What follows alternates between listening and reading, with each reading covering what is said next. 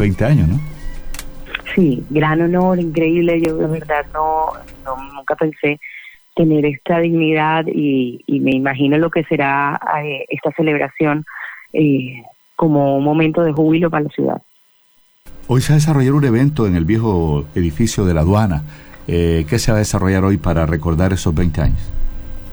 Realmente queremos recordar como ese, ese momento cuando hace 20 años una llamada eh, cambió como el, la orientación de nuestro carnaval, eh, puso nuestro carnaval en el mapa mundial y es esa llamada que con la que se declaró obra maestra, como bien informado ahorita usted, obra maestra del patrimonio oral y material por la UNESCO, ese día maravilloso que desde París eh, cambió la, la historia cultural de nuestra ciudad. Recibe Barranquilla la bandera para los Panamericanos 2027 y contagió con su carnaval a toda la gente de Chile que pudo bailar, disfrutar, gozar nuestro ritmo, nuestra música, nuestro folclore, nuestra cultura.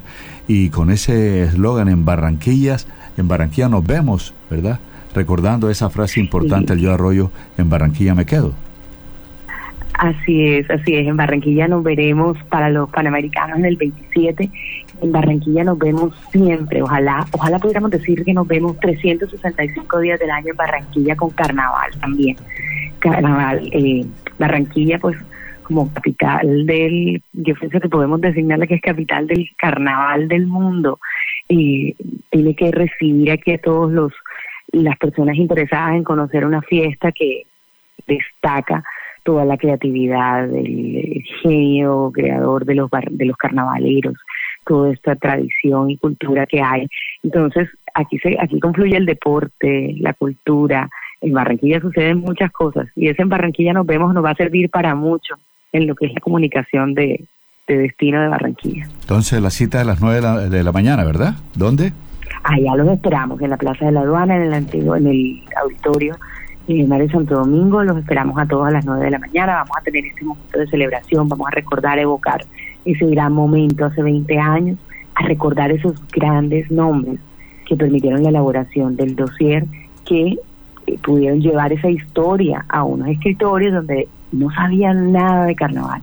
Ese dossier que se construyó con horas y horas y horas de investigación y trabajo. Queremos recordar a cada una de esas personas que hicieron parte de esa investigación y elaboración del dossier y por supuesto destacar las danzas y las y todos los momentos culturales que hicieron que nuestro carnaval sea reconocido como patrimonio. Bueno, a Sandra Gómez, directora de Carnaval de Barranquilla, muchas gracias por, por su tiempo y por acceder a esta entrevista bien tempranito, porque es una buena noticia que hoy estamos recordando dentro de las efemérides del día. Eh, Sandri, gracias. Buen día, felicidades. Feliz día para todos. Muchas gracias.